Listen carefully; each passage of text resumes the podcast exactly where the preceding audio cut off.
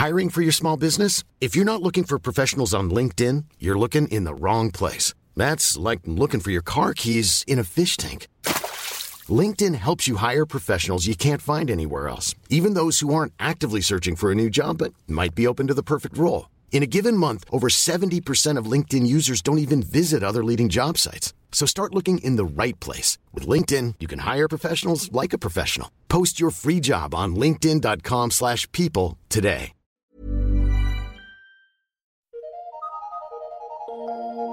Eu sou Mário Persona e essas são as respostas que eu dei aos que me perguntaram sobre a Bíblia. Você perguntou se está ilegal em outro país, entendendo que Deus o enviou para residir ali e dar testemunho de Cristo ali, eh, teria eh, essa situação, se teria algum respaldo da palavra de Deus. Eu vou perguntar algo parecido. Assaltar um banco, entendendo que Deus o mandou assaltar para contribuir para a obra do Evangelho, teria algum respaldo na palavra de Deus? Você viu o absurdo que é tentar santificar o ilícito e justificar o erro? Quem está ilegal em outro país pode dizer o que quiser, mas não pode querer se justificar com tal argumento. Ao dizer estou ilegal, ele já diz tudo.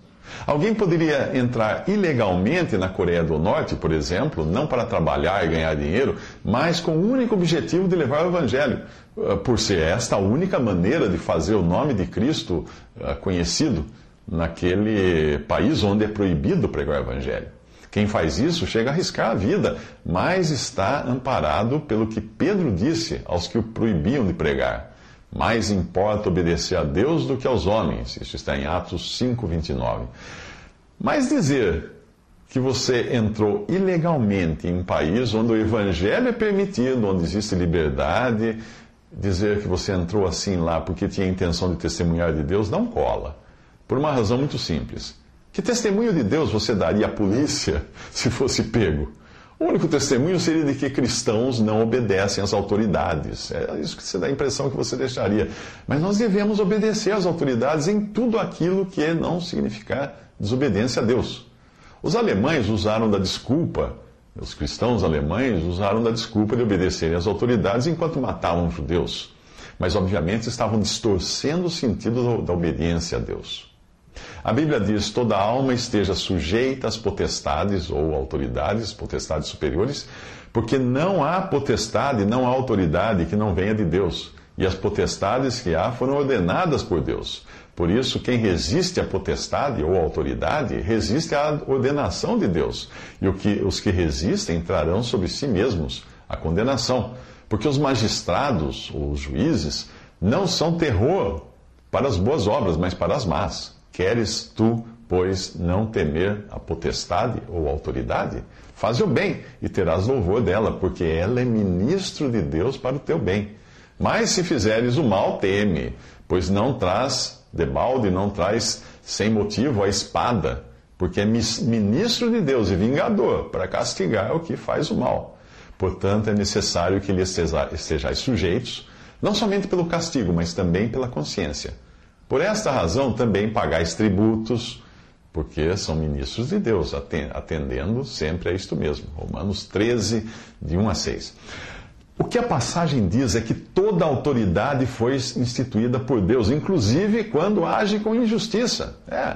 Lembre-se de que Jesus foi entregue injustamente à morte por Pilatos, ao qual ele disse: Nenhum poder ou autoridade terias contra mim se de cima não te fosse dado. João 19, versículo 11. A passagem de Romanos também mostra que resistir à autoridade é resistir a Deus. Isso inclui manifestações contra o governo, atos de desobediência civil e coisas do tipo. Também diz que a autoridade é ministro de Deus e não dos homens, e tem poder de vida e morte sobre os homens. Diz ainda que devemos pagar impostos, independente de considerá-los abusivos ou não. Quando Jesus foi cobrado, ele ordenou a Pedro que fosse pescar e pagasse o imposto com a moeda que encontraria na boca do peixe. Havia três lições ali. A primeira era a submissão à autoridade que exigia o imposto.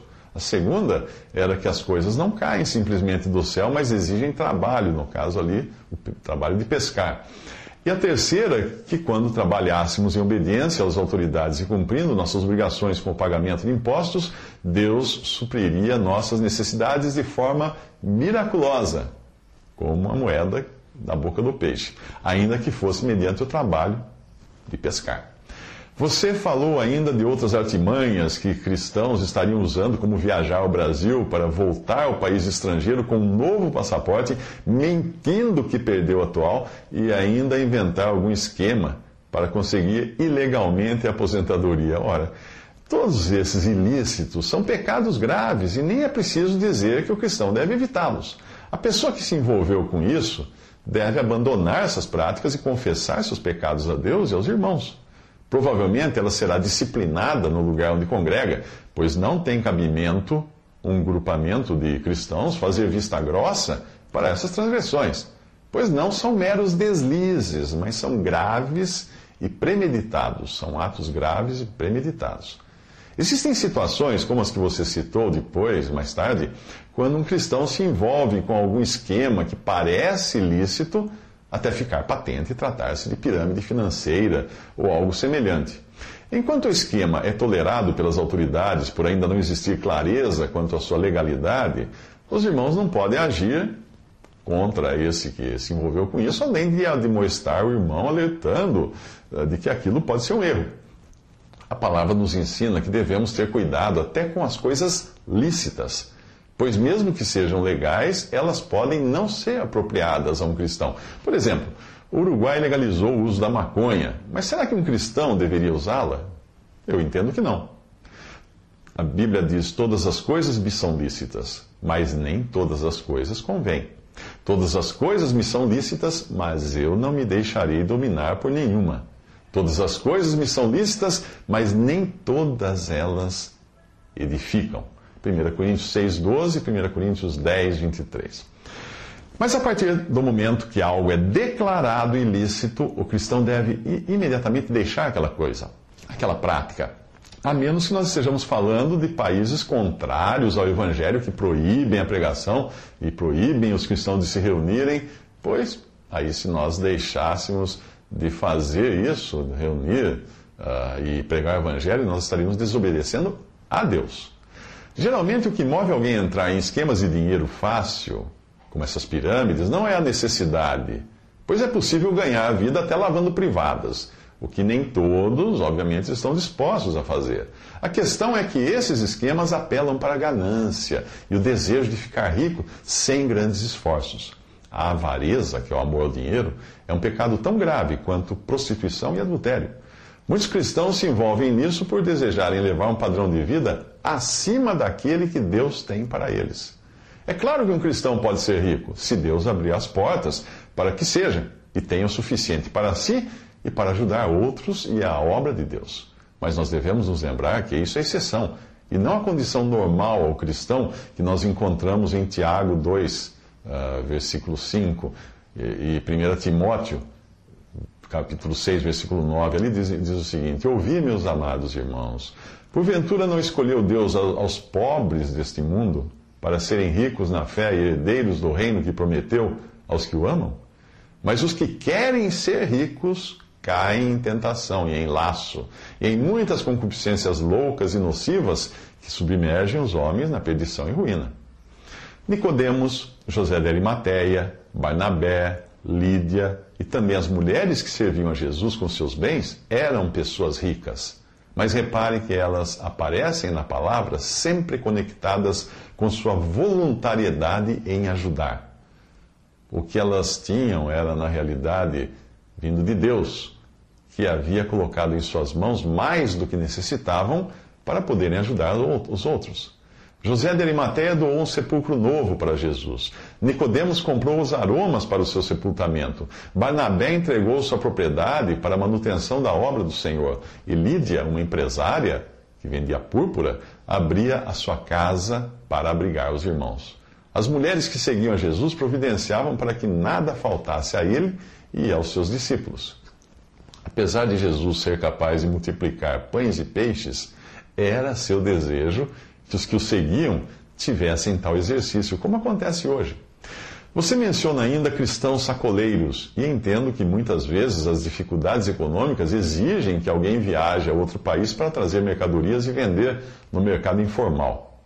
Existe um limite legal para fazer isso e o cristão deve respeitá-lo. Ocorre o risco de passar de comerciante informal, como é um vendedor de balas no semáforo, por exemplo, a contrabandista. Muitos que insistem nessa prática acabam perdendo a mercadoria e até mesmo sendo presos Aí sim, sem condições de sustentar sua família, isso quando não se envolvem com quadrilhas e ficam amarrados a elas, correndo o risco de serem mortos se abandonarem o esquema. Se um cristão estiver fazendo isso em caráter emergencial, ele deve buscar logo uma alternativa ou um meio de legalizar, de legalizar sua atividade, pois não existe na palavra de Deus nenhum respaldo para ele continuar trabalhando na ilegalidade. A nossa carne é extremamente ladina, esperta, e nós precisamos vigiar contra ela, pois sempre ela terá bons argumentos para agirmos fora da lei.